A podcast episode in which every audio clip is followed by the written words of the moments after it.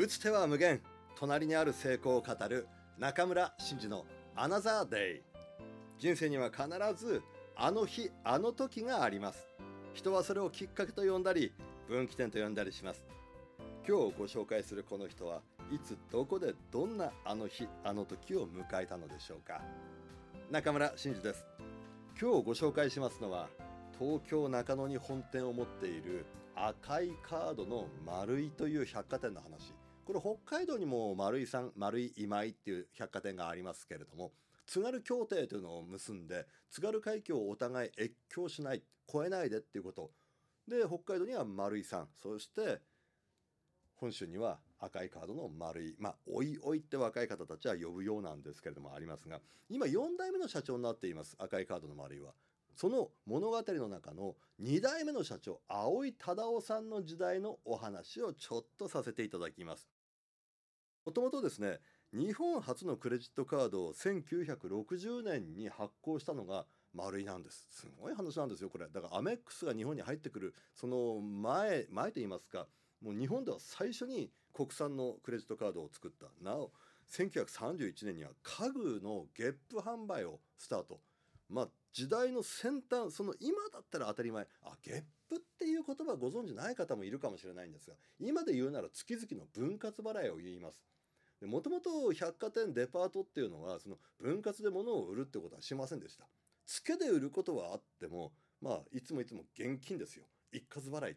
どんなに高いものだって現金で買う。これがデパートの商売のやり方。ですからデパートに出入りすることができるっていうのが逆に言うと消費者にとってはお客様にとっては一つのステータスであったんですがそれをあえて逆にですねゲップにしましょう分割バレーにしましょうっていうことをやった。だから当時の三越市だとか伊勢丹だとかからはあああの丸いなんていうのは百貨店のもう端にも置けないよあれはもう百貨店なんて言わないよあれはもうゲップラムネだよっていうこのなんでラムネかっていうのが私よく分からなかったら聞いたらそうするとですね、まあ、昔の方たちはラムネを飲むとゲップが出るからゲップ販売をするからあそこはデパートなんかじゃないただのラムネ売りだっていうこういう揶揄された。まあでもその丸井さん売れに売れるんですよ。なぜかというとまさに待ってましたってお客様からすると。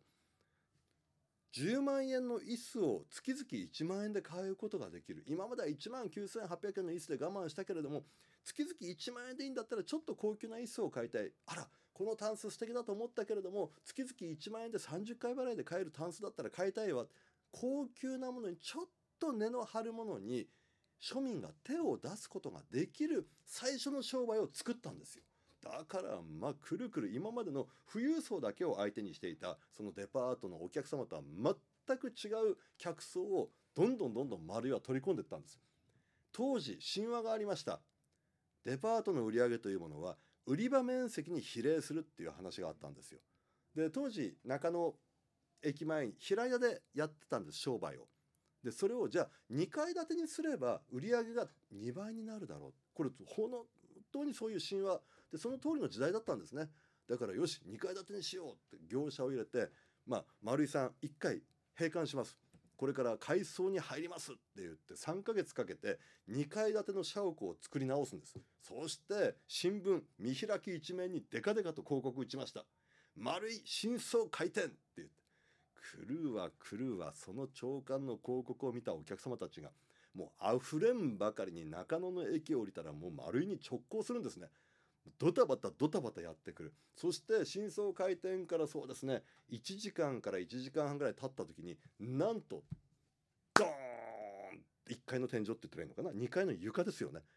お客さんが入りすぎて床抜けちゃったんですよ。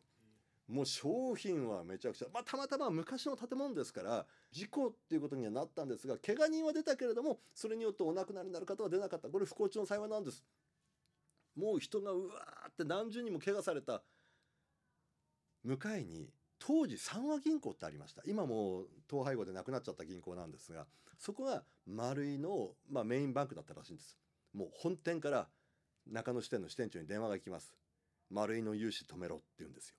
もうそんな事故を起こすようなお客さんの信用を失うようなところと付き合ったらうちの銀行の保険に関わるからもう取引やめろ。支店長分かりました。でもし来たらどうしよう社長葵さんが来たらどうしようって思ってたらやっぱりやってくるんですよ。なぜかというともう社内会議でどうしましょうって。これなんとかまた直してお金借りて工事をやってお客さん呼び戻さないとうち倒産しますよ。どうするんですかっていうことになってよし俺が銀行に掛け合ってきてお金集めてくるからもう一回作り直してまた商売やろうって、まあ、そんな勢いで銀行に入っていく。でも支店長は本店からそういう指令が出ていますから来たってお金は貸すもんか。もういないってイルスを使えって言ってたんですね窓口。そしたら「いやー支店長いますか?」って入ってきて「やってきましたよ」でずかずかずかと許可も取らずに支店長室に勝手に入ってっちゃうんですよいや支店長びっくりしました。なんと床が抜けるぐらい客が入るんですようちの店は。日本全国ここまで集客のある店がどこにありますか？ってそう嘘吹いたってんですよ。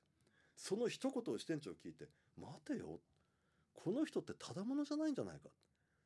うなだれていや困ったことになった。大変なことになった。支店長なんとか助けてください。お金を貸してください。って土下座でもするかと思いきや胸を張ってふんぞり返ってソファにドカッと座って床が抜けるぐらい人が入る店が日本全国どこにあるんだと。このうちにお金を貸さないで銀行と言えるかって嘘吹いたって言うんですから。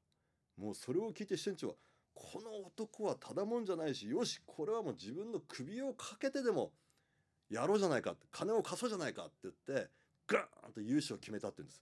この融資が決まらなかったら今4代目の社長はいなかったんですよ。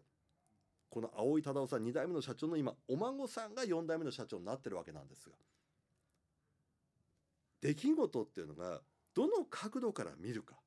一つの同じ事実は変わらないんです。例えば事故を起こしました。床が抜けました。お客様が怪我をしました。商品もめちゃくちゃになりました。これは事実なんです。でその事実をどの角度からどのように受け止めるか。これでも人生終わっちゃったっていう経営者の判断をするのか。よし。これは何かの試練なんだ。この試練を乗り越えるために乗り越えたところに次のゴールがあるのかもしれない。もしくはこれは何かのサインなんだ。このサインをどう受け止めるかどのように受け止めて自分の中でこれを咀嚼するのかそれを考えていく。青井忠夫という人はまさによしこれは事故だったけれども床が抜けるくらい人を集めることができる俺たちはすごいんだって思えたんです。もしくは思う思うように一生懸命努力したのかもしれないんですがまあそうやって赤いカードの丸いは今やデパート業界もこの丸いのやり方にどうやってついていこうかって必死になっている。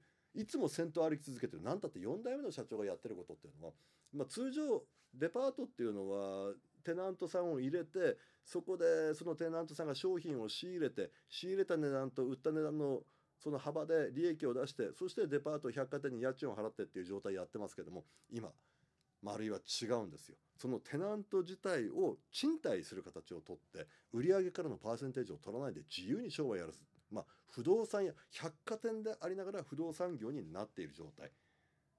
ものの考え方。これによって人生って大きく変わっていくんでしょう。今日お届けしたのは赤いカードの丸いの2代目社長青井忠夫さんについてでした。中村真二のアナザーデイ。縁と運とちょっとの努力。人生はいつだって誰だって成功できます。